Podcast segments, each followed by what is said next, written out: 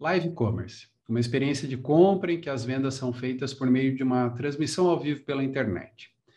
Não, não é um Polishop, mas é algo similar e muito melhorado. Apesar dessa moda ter começado no Brasil somente nos últimos anos, sobretudo ganhando força durante a pandemia, essa modalidade já representa mais de 10% de todo o e-commerce chinês o que significa faturar mais que o e-commerce brasileiro inteiro só em lives. E você, influenciador digital, quer ganhar sua comissão? Fique com a gente e entenda como tudo isso está funcionando no Brasil. Estamos de volta para mais um Debate no Café. Eu sou o Márcio Oliveira. E eu sou o Thiago Pierosi. E o nosso convidado de hoje é o Gabriel Reginato. E a gente vai falar hoje sobre live commerce. Tomamos um café?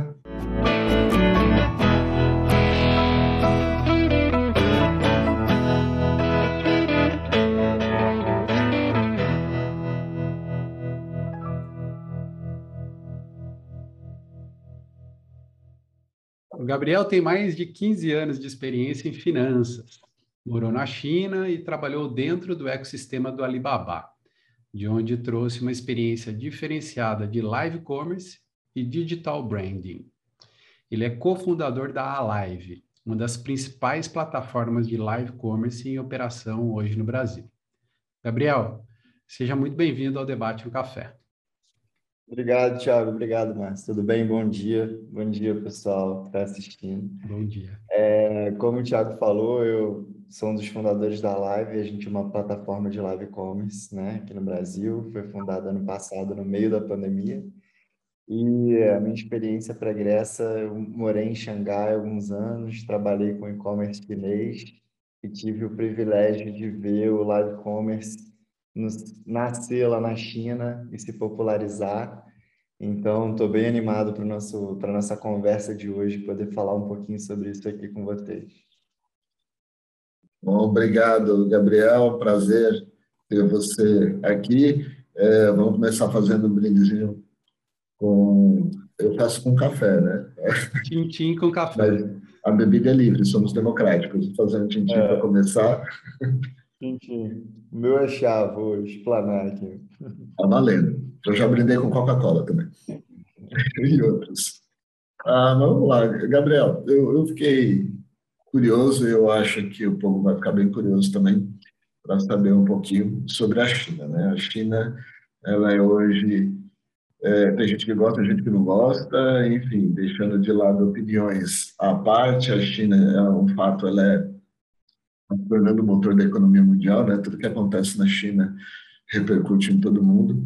É, de tecnologia a se bobear até o preço do café, porque falta é, container por aí para exportação, mas é, quando a gente fala de é, e-commerce, então, eu acho que a China, é, eles são um grande exemplo. O Alibaba, que você, você teve experiência, né, ele se tornou, se tornou um gigante, é, não só em termos de, de, volume de vendas, mas eu acho que também em termos de, de inovação.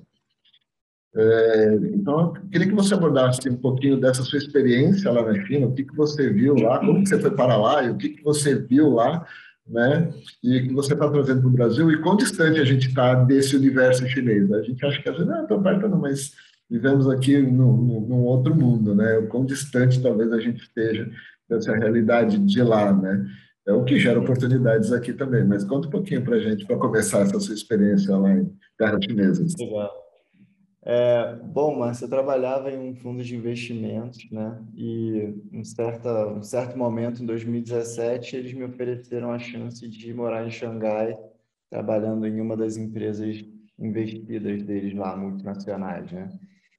E eu nunca tinha pensado em morar na China antes. Assim, eu admirava de analisar o Alibaba, né, de fora e lendo relatórios e tudo mais sobre China, mas assim, tinha ido na China uma vez em 2010. E a minha esposa foi muito parceira, ela falou: "Ah, vamos, vamos lá". A gente na época estava com dois filhos, hoje tem três, mas dois pequenos. É, e aí eu falando com o pessoal lá, o, os brasileiros, né, que moravam lá, eles falaram, ó, nem tenta falar mandarim, nem assim, esquece. É, perda de tempo, tá? Vem para cá, tenta se virar ali no inglês e pronto. E daí a gente se mudou para a China com toda a família. É, realmente foi um choque, né? Muito grande, assim, a sensação de você andar na rua e não entender nada que está na placa é uma sensação muito é, humbling, né? Você se sente muito pequeno, assim, e você está ali no meio de um lugar que você não conhece ninguém, que é totalmente diferente. Mas, assim, é, uma coisa que eu posso dizer é que se você não morou lá, é muito difícil de compreender o que está acontecendo lá, né? Tem muita gente que viaja, que vai, que passa uns dias e volta, mas assim, viver a vida como um chinês, né, vive usando os aplicativos e consumindo nos e-commerces e tudo mais, é muito diferente. E eu ainda tive a sorte de sair dessa empresa que eu trabalhava e ir trabalhar numa empresa de e-commerce chinês ligada ao Alibaba. Então, tive a oportunidade de ir lá no Alibaba várias vezes, cuidei de lojas de marcas que vendem dentro do, do, dos marketplaces do Alibaba. Então foi muito rico assim como experiência e também aprendi um pouco a falar mandarim é, depois de muito muito sofrer, depois de muitas horas. Aprendeu a falar bom dia, boa noite, obrigado. Não, tinha dias que eu falava assim, olha, eu falava para minha professora, eu falava, não quero, não vou mais fazer isso, é uma maluquice, esquece. Aí depois eu ligava para ela e falava, pô, me desculpa, eu estava meio estressado, vamos fazer outra aula e tal. Mas assim, é, sobre a sua pergunta, né, tem uma coisa engraçada sobre o e-commerce lá na China, que é bom contar como história. A minha esposa é muito consumidora de e-commerce e ela gosta, gosta muito da Amazon, né? E quando a gente chegou lá, lá não tem Amazon. Não tem né? Amazon. E lá todos os apps de e-commerce são chineses, não tem inglês, né? Então, quando ela chegou lá, ela falou, e aí, como a gente vai fazer? Eu falei, bom, baixa aí o Taobao, o Jingdong, os apps aqui e vamos se virar. E aí ela, tipo, baixou, virou ele assim para mim, era uma confusão de foto, vídeo, letra, e ela falou: "O que é isso? Eu não vou aguentar isso". Aí eu falei: "Calma, calma, vamos lá, tem tradutor aqui, a gente traduz as palavras e vai comprando". Bom, dois anos depois, a gente voltou de volta para o Brasil, né? E aí ela falou: "Bom, e agora?" Eu falei: "Bom, baixa o app aí do né, do, do, Mercado Livre, sei lá. Na Amazon. É, da Amazon. Aí ela virou e falou: Olha isso aqui, não tem nada, não tem nada, é muito ruim. Aí eu falei: Pô, lá na China você reclamava que tinha coisa demais, e agora você está sentindo falta. Ela, nossa, hoje eu amo o Taobao, eu queria tanto que tivesse Taobao aqui. Eu falei Bom, tem o AliExpress, não é a mesma coisa, mas né, é parecido. Então, hoje ela compra bastante, inclusive no AliExpress. Mas, assim, só para mostrar como que, um, o ser humano é adaptável, né? A situações extremas. E, dois, como que realmente o e-commerce lá, a forma que ele é feito é bem diferente da, daqui e é muito mais viciante, muito mais cativante em vários aspectos. Então, acho Acho legal compartilhar essa experiência pessoal.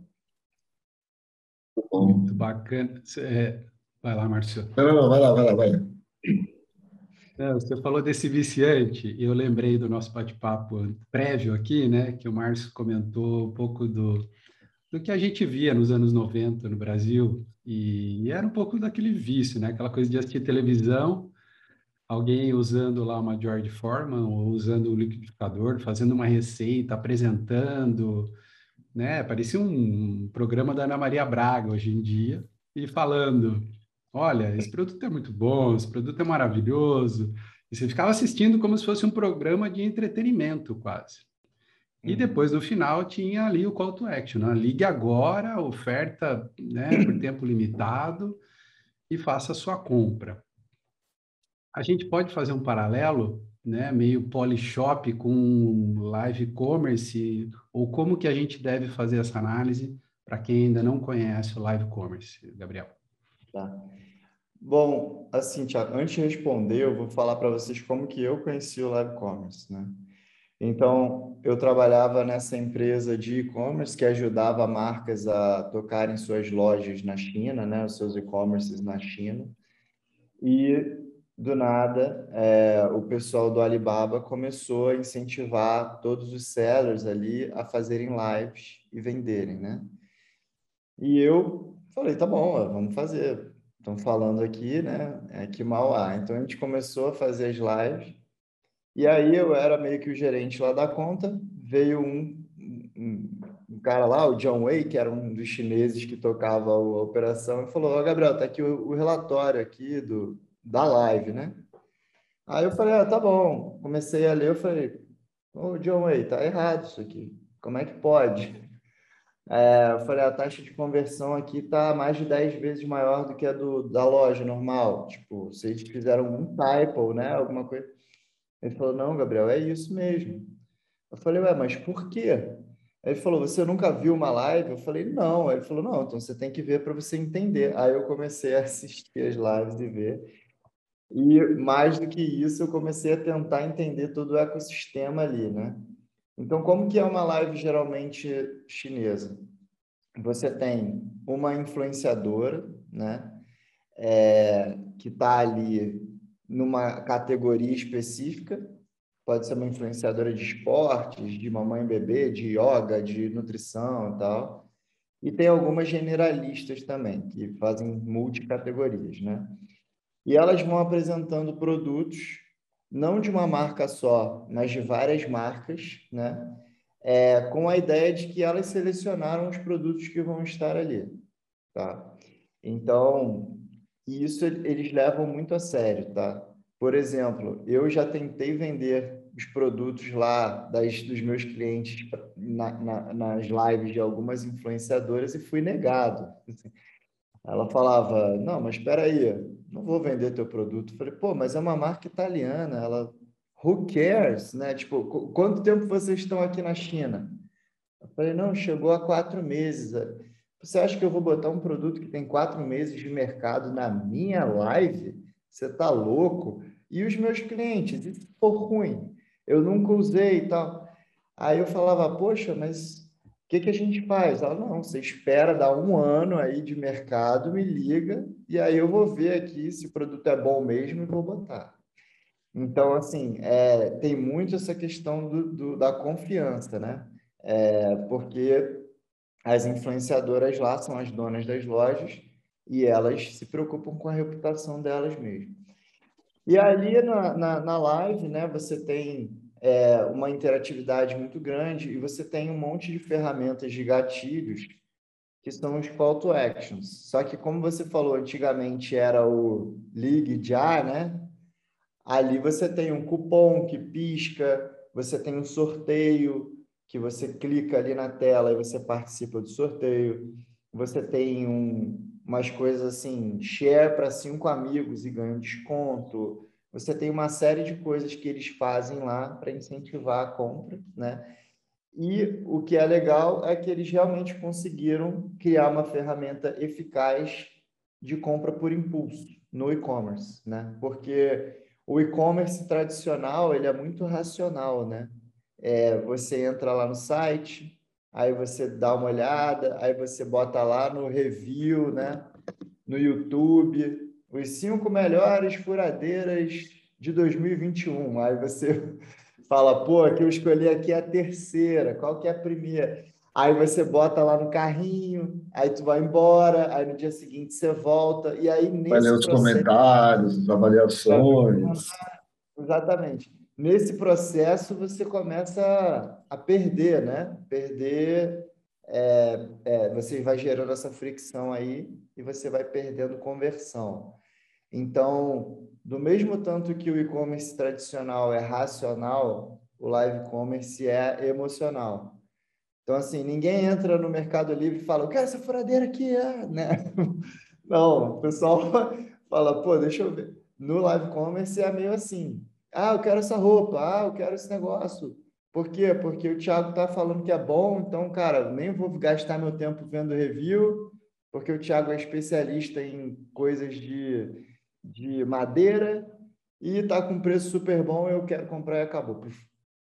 Então, é por isso que você tem a performance de conversão mais alta né, do, que, do que no e-commerce tradicional. Então, assim, ele, ele tem características que lembram um pouco, sim, o Polishop, mas ele é, é o 011 1406, né, o, o QVC, enfim, mas ele é drivado por outras, outras forças é, modernas, vamos supor, tipo o, a mídia social, a, o papel dos influenciadores, a questão da interatividade, é, enfim, é, é uma versão repaginada, mas tem outras forças por trás que não tinham naquela época. Acho que eu posso definir assim. Eu queria explorar um pouquinho mais esse, esse papel dos influenciadores, porque você deu um exemplo que você viveu lá na China, né, onde a influência recusou um produto de uma marca, por mais que seja uma marca grande, era é, uma marca recente no mercado chinês, é, e a sensação que eu tive é que ela, ela era meio que, de fato, profissional ali. Ela sabe que é, qual é o papel dela, ela vai vender o produto, ela sabe o que ela está fazendo. É, eu vejo isso como um perfil de influenciador. Aqui no Brasil, os influenciadores que a gente tem, você acha que tem esse perfil ou não tem? É diferente porque o que eu vejo muito dos influenciadores aqui é que eles tornam-se celebridades que querem ser patrocinadas. Aí você vê uma marca patrocinando, eles viram garoto propaganda daquela marca, mas sai disso, eles vão para a propaganda tradicional, no final das contas. Né? Ah, fora o merchan que eventualmente passam ali, mas existe um pouco dessa barreira do influenciador falar de uma marca, não, ele, ele vai para a propaganda tradicional, mas no canal dele, nas coisas dele, ele tenta manter uma, uma neutralidade é, a sensação que eu tive é que na China é diferente um pouco isso. Como que você enxergou isso aqui no Brasil? É fato ou não isso que eu falei? Ou é só uma percepção? Como que, como que você enxerga isso? Qual é a nossa realidade? Sim. Não, Márcio, com certeza os mercados estão em níveis de maturidade diferentes, né? Então, falando especificamente de influencers, é, eu não sou um especialista em influencers no Brasil, mas eu conheço um pouco do mercado e conheço razoavelmente bem o mercado chinês.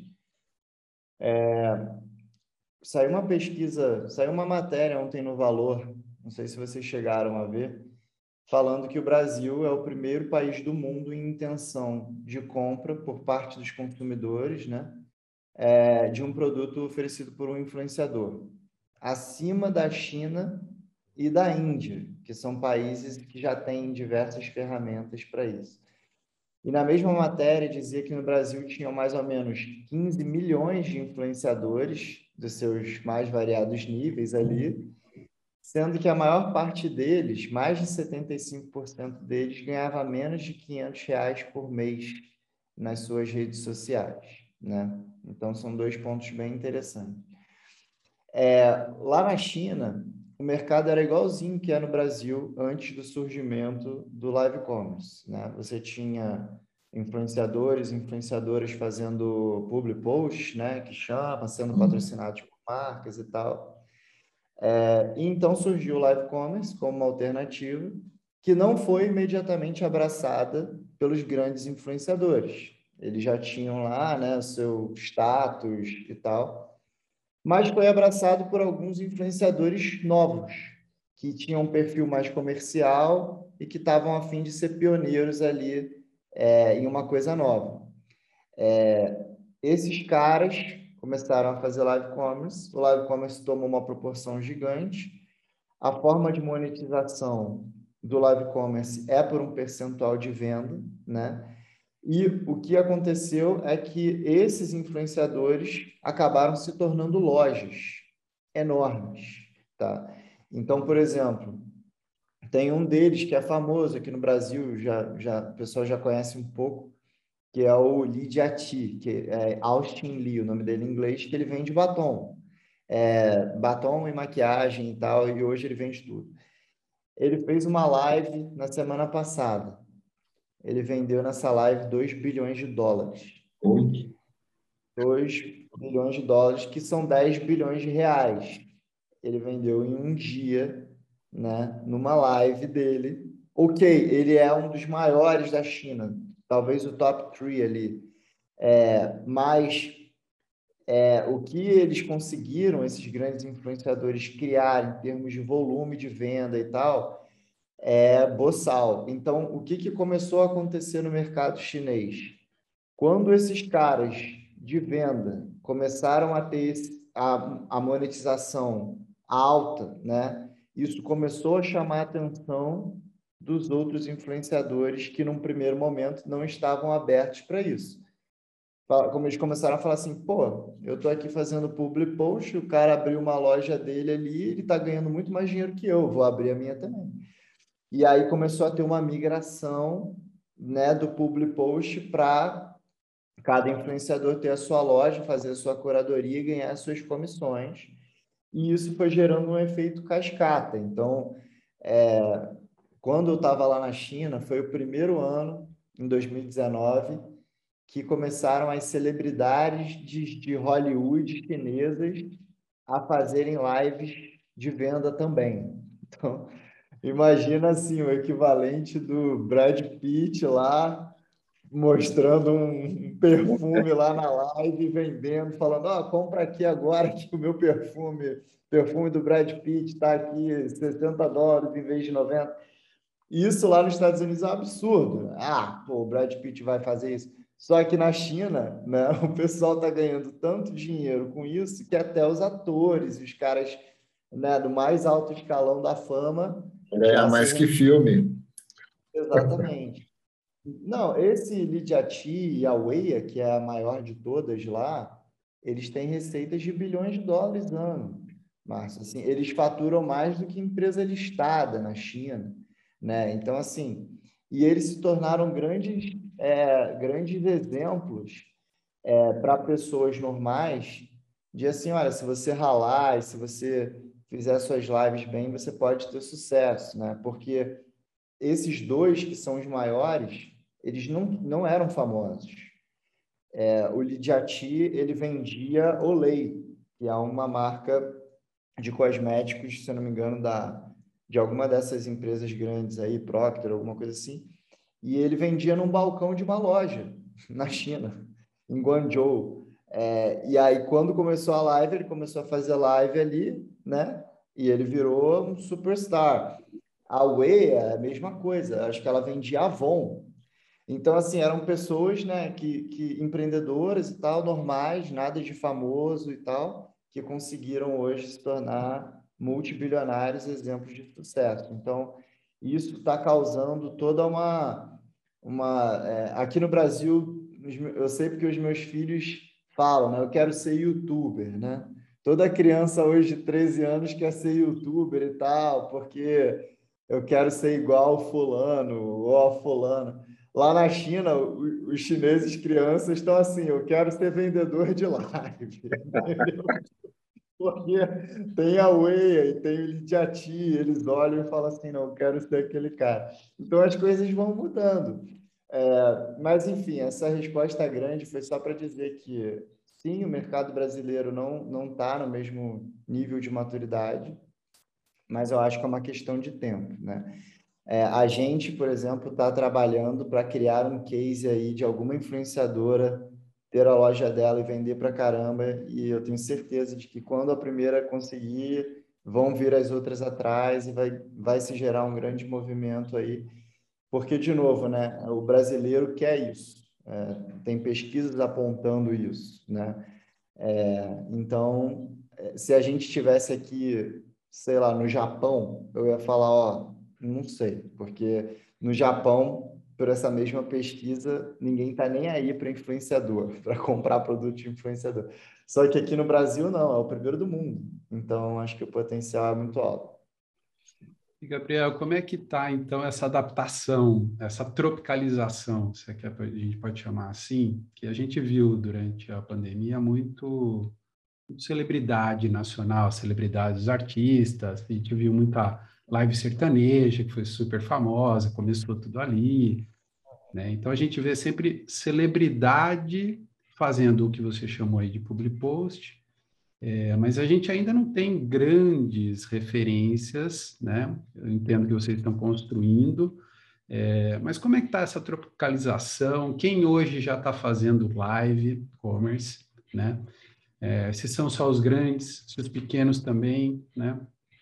Se são as marcas, se é varejo, aonde está hoje essa adaptação para o mercado brasileiro? Como é que a gente está funcionando? Tá. Então, é, a gente está hoje no que a gente está chamando internamente aqui de fase 1 do Live Commerce, tá?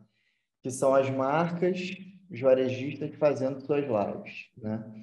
Então, hoje a live já tem é, vários clientes grandes, a gente está fazendo já uns dois meses live toda semana para as Casas Bahia, por exemplo, é, para o iFood, a gente tem um, um projeto com eles e outras marcas é, de maior porte, mas ainda são as marcas fazendo as lives, né? As marcas barra varejistas, e aí eles convidam de vez em quando uma influencer para fazer e tal. É, às vezes usam os próprios vendedores, né?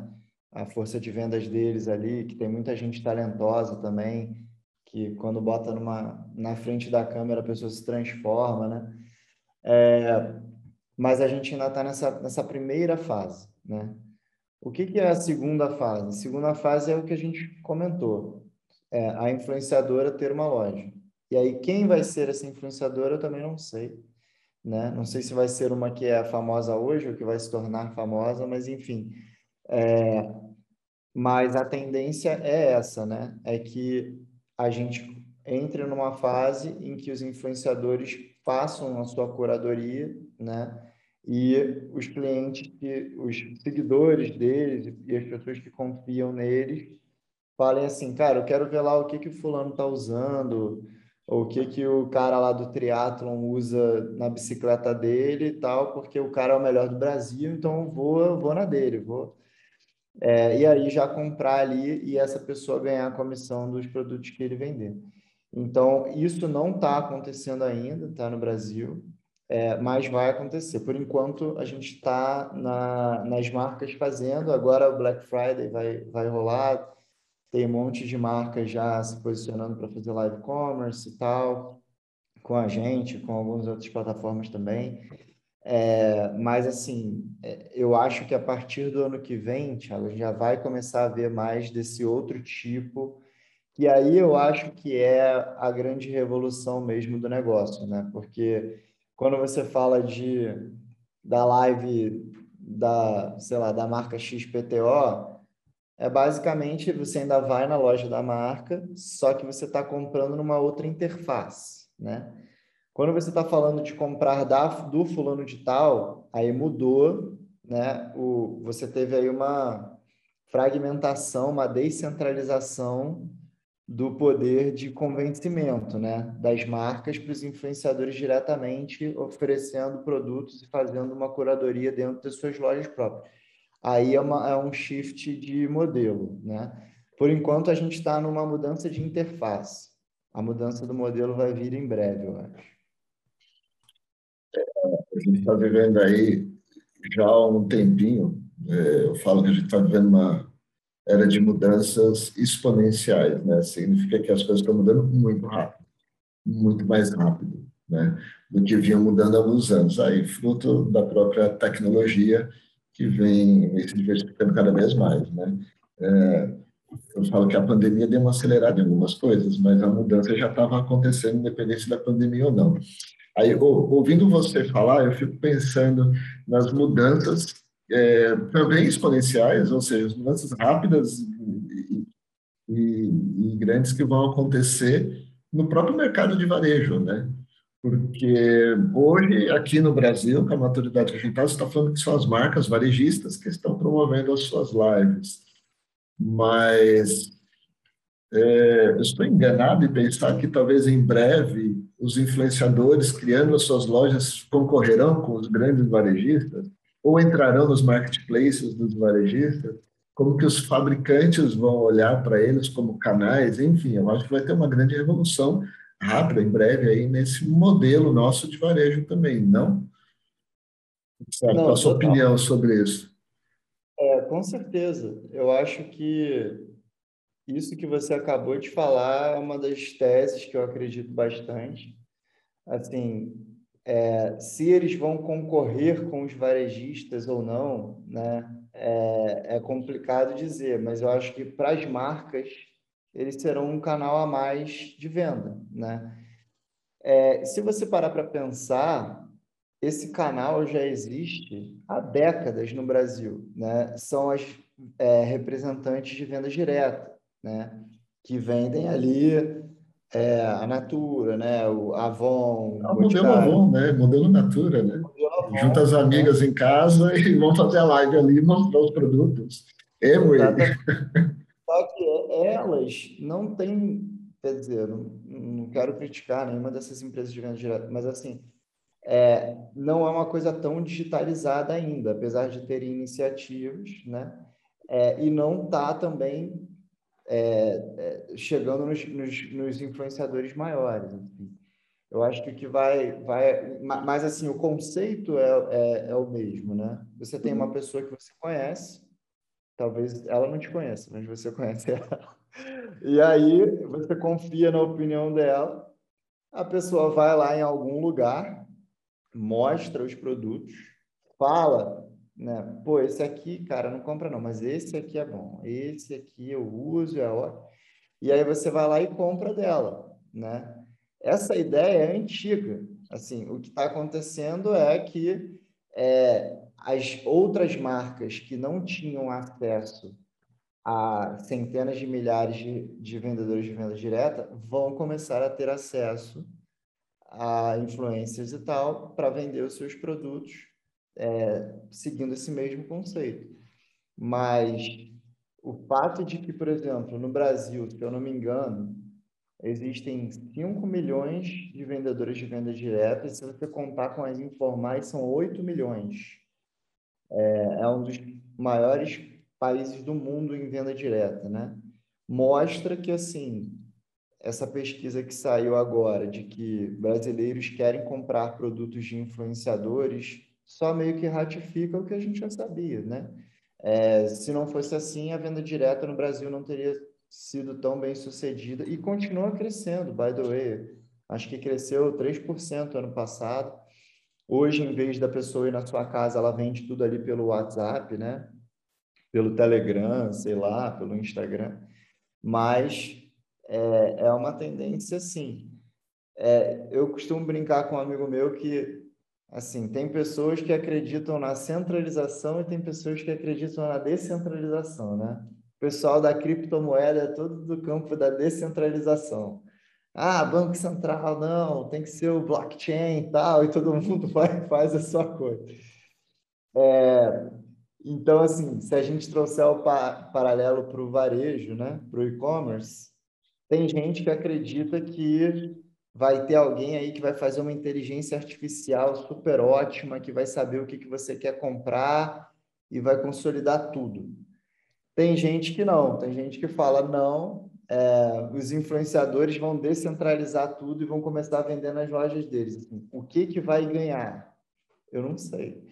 Mas eu acho que hoje no Brasil, você tem se a gente falar do campo da centralização aqui sendo as, os varejistas e os marketplaces, 100% do e-commerce está com eles, porque os influenciadores não têm loja ainda, pô. então, assim, mesmo que, que eles ganhem, ainda vai ter muito e-commerce sendo feito do, do outro lado, né? Então, é essa oportunidade que a gente está enxergando com, com muito bons olhos, assim, então, estou muito animado com isso.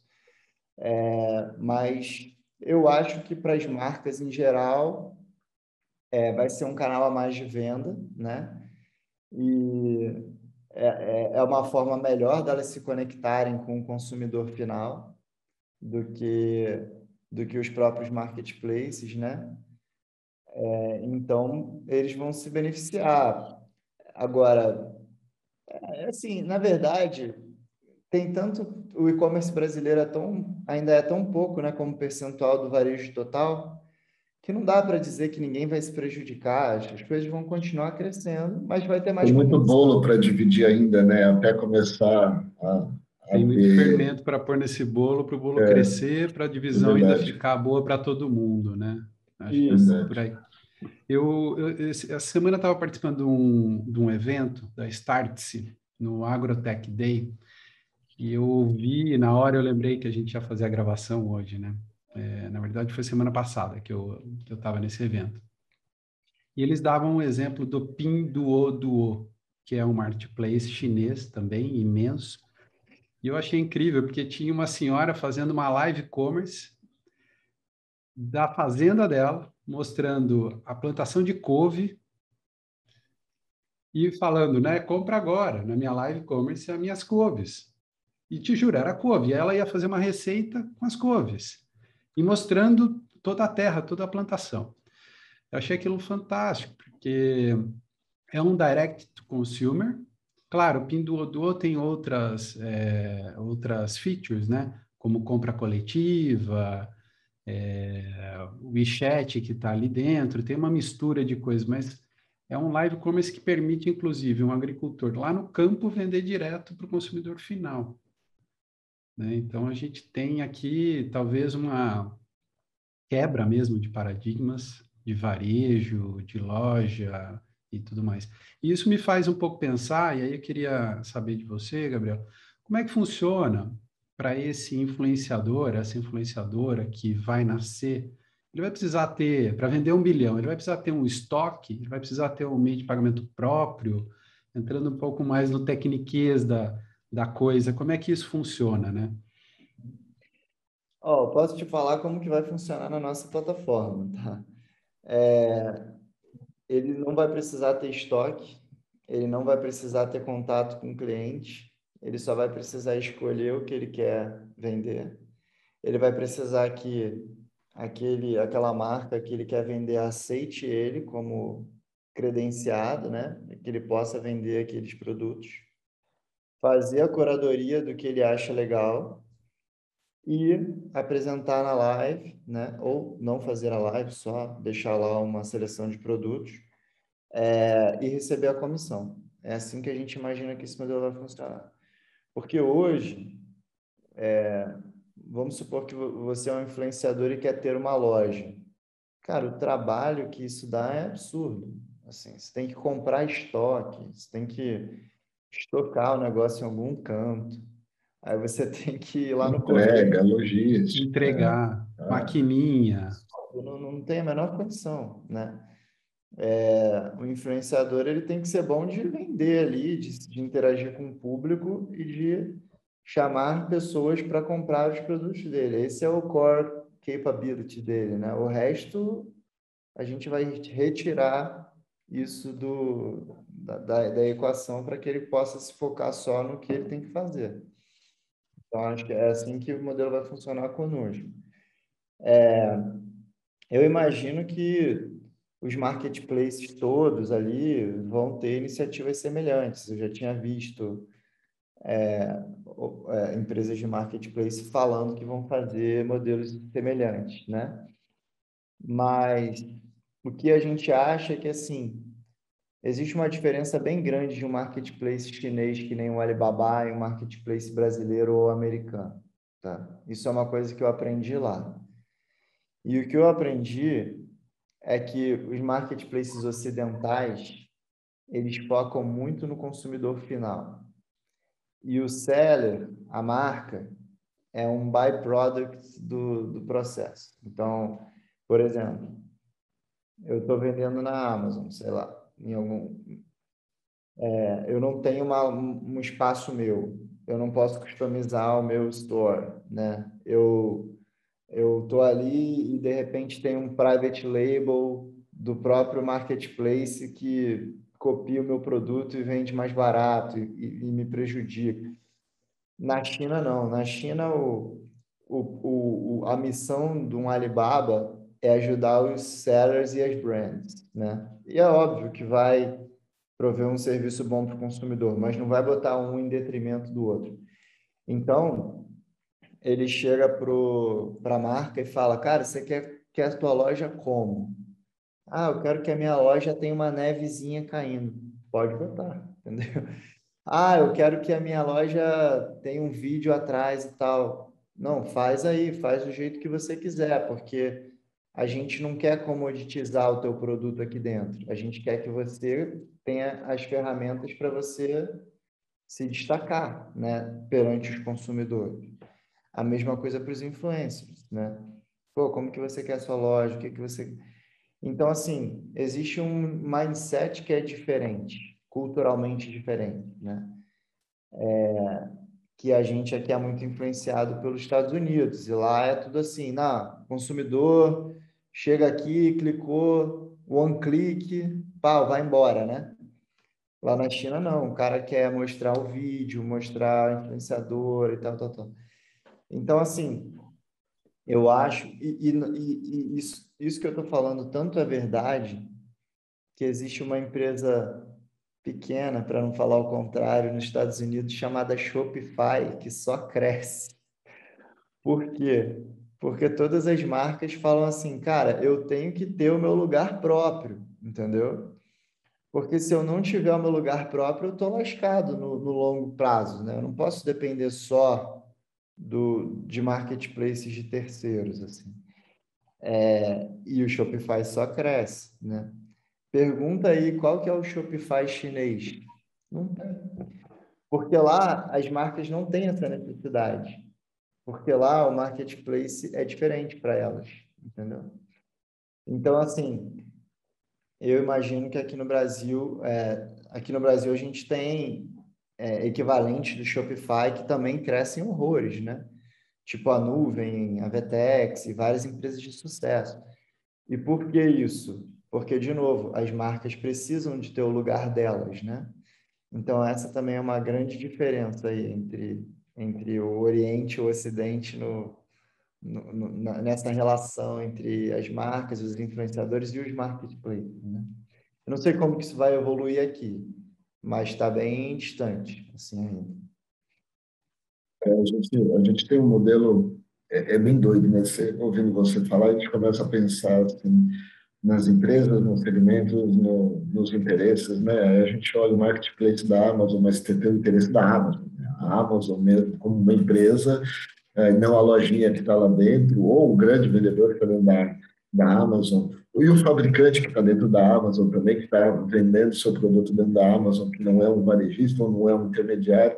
Enfim, você tem diversos braços, é um povo, né? Você tem diversos braços de interesse ali.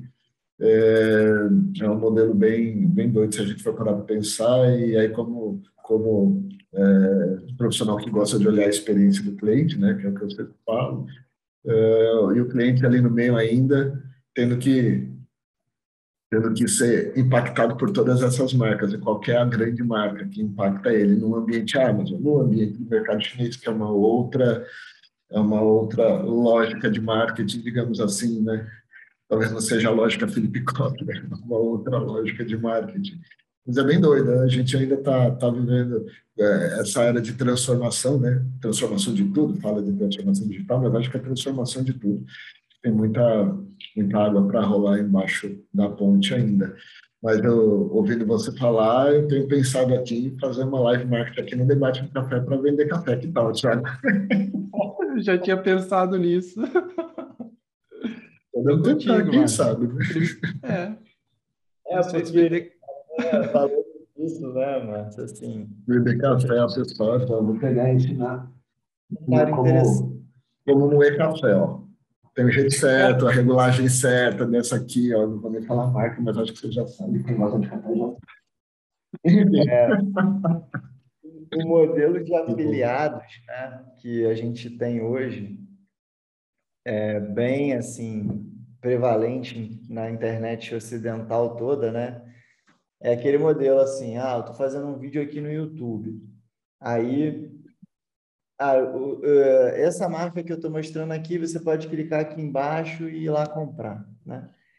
Esse negócio está meio ultrapassado, né? Porque, assim, o que você quer é ver a pessoa, tipo, escolhendo as coisas que ele realmente acha que é bom para começar, né?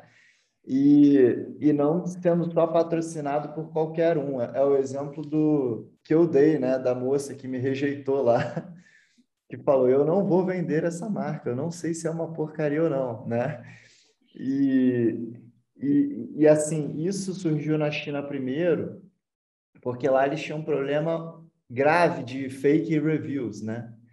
Então, é, chinês é bom de, também de arrumar brechas, né? E, e, eles são muito espertos. Então, o pessoal começou a não acreditar mais nos reviews que tinham no, nos marketplaces. Falar assim, cara, eu comprei aqui esse produto cinco estrelas, quebrou na segunda segunda. Oh, mas o Romozinho disse que era tão bom. Pois é. Então, assim, e aí as consumidoras, principalmente, falaram, não, mas a Way eu confio, porque ela ela só bota o que é bom na loja dela. Então, deixa, em vez de eu ficar aqui dando search em qualquer coisa e, e que tem cinco estrelas e me lascar depois que eu comprar, eu vou comprar lá na loja da, da pessoa que eu, que, eu, que eu confio, porque ali vai estar tá bom. Então, olha como é que você, como, como que, que um trend surge, né? A partir do, do review que não é mais eficaz, porque tem um monte de robô ali falando que, um negócio que presta, que não presta. E aí, qual é o AI aí, né? O pessoal vai para o ser humano ali. Pô, o AI é que está fazendo review fake, cara. Eu vou querer saber o que a fulana que eu conheço ali, né? Ela, ela, ela acredita. Então é engraçado isso, né? Como que é, eu acho muito legal esse debate da, da centralização e da descentralização. Né? Quem é que vai ganhando aí como nós somos seres humanos, é, eu acho que eu, eu sou tendencioso a achar que o ser humano sempre gosta de falar com outros seres humanos e confia no que o outro humano Por isso que é o mesmo modelo conceitual desde a década de 50, 40, sei lá, do Tupperware, né? É a mesma coisa, se for parar para pensar, é a mesma coisa, só que hoje influenciado com a tecnologia. A tecnologia permite exponenciar as coisas, que nem eu falei no começo, né? Mas é, é, o comportamento humano é o mesmo. Eu, eu acredito em ser humano, eu acredito naquela pessoa que eu conheço, que é minha amiga, ou que eu tenho alguma admiração, no caso do influenciador, né? Que eu tenho a, a admiração por algum motivo, enfim. Não importa, mas é o mesmo conceito do Tupperware, que depois teve a Emway, que a Avon pegou, depois Natura fez, e assim por diante, né? Só que isso agora pode ser para todos os mercados. Né? Não preciso só mostrar o Tupperware, eu posso mostrar um carro, eu posso mostrar Kombi, como o Thiago falou, qualquer coisa. Não parar para pensar qualquer coisa hoje. Né? Estava falando com um professor de triatlo outro dia, aí ele falou para mim, é, pô, esse, é, mês passado eu vendi 85 bicicletas. Eu falei, vendeu como? Ele falou, não, porque o pessoal é, vem me perguntar, qual que é a bicicleta que eu gosto, que eu uso ou que é mais apropriada para tal pessoa. Aí eu conheço um monte de revendas de bicicleta e eu vou ali negociando no WhatsApp um a um ali. Oi, fulano, tem uma track aí, tamanho tal, não sei o que, e eles me dão uma comissão. Esse negócio já acontece, só que ele é mambembe ainda, né? Uma coisa que não é institucionalizada, processualizada. É, mas já, já acontece em todos os lugares. Isso aí. Muito bom. É, Márcio, me fez lembrar o episódio 7 que a gente gravou com o Cristiano Ottoni, né? E é fala, é uma aula de café. Se a gente tivesse feito aquilo como uma live, acho que a gente tinha oportunidade. Vamos pensar direito é, ele isso. Não tem o produto para o consumidor final, mas se tivesse é. fazer ali realmente uma aula. Já já vai resolver isso aí para vocês. Vamos tomar um de café aí, botar uns produtos para vocês venderem aqui na, na live. É, dizem mesmo, né, que é, trabalhar em nichos na internet é uma das melhores né, soluções, uma das melhores saídas. Então, buscar um nicho e atuar naquele nicho, ele tende a ter mais sucesso ou pelo menos te garante um, um espaço e esse sucesso é, é mais certeiro. Gabriel, a gente está chegando no final. Márcio, não sei se você tem mais alguma pergunta ou se a gente pode passar para as considerações finais do Gabriel aqui. Infelizmente, o papo está muito bom, é. mas é, a gente está chegando no final. Gabriel, por favor. Não, queria agradecer o papo também, gostei muito. É, e dizer assim que a gente está ali no, no precipício da, da mudança, né? É, eu acho que o ano passado foi um ano que estava todo mundo muito focado em tentar sobreviver, mas já internalizando que precisava se digitalizar e precisava ver outras coisas. 2021 foi um pouco melhor, né? E já começa, a gente já começa a ver marcas grandes aí fazendo incursões nesse, nesse, nesses modelos novos. Mas eu acho que ano que vem vai ser o ano que vai consolidar aí uma série de mudanças interessantes e eu estou bem animado porque quando a gente vê um, mercado assim azul, né, não, não é tão não é tão comum você ver um, uma coisa que está para surgir e que tem poucos players ainda se mexendo e tal. É, e queria deixar também meus contatos aí. É, meu e-mail é gabriel.alive.app.br. Se alguém quiser, tiver interesse, quiser fazer live commerce para sua marca, ou se você é um influenciador que gostaria de ter uma loja também, pode entrar em contato com a gente. É, e espero que vocês também vocês me mandem um e-mail para a gente fazer a live do, do café aqui também. Vamos sim. vou aproveitar o merchan do Gabriel, vou fazer o merchan nosso. Quem está assistindo a gente no YouTube, lembra-se de se inscrever no canal para ficar sabendo quando a gente lançar novos conteúdos.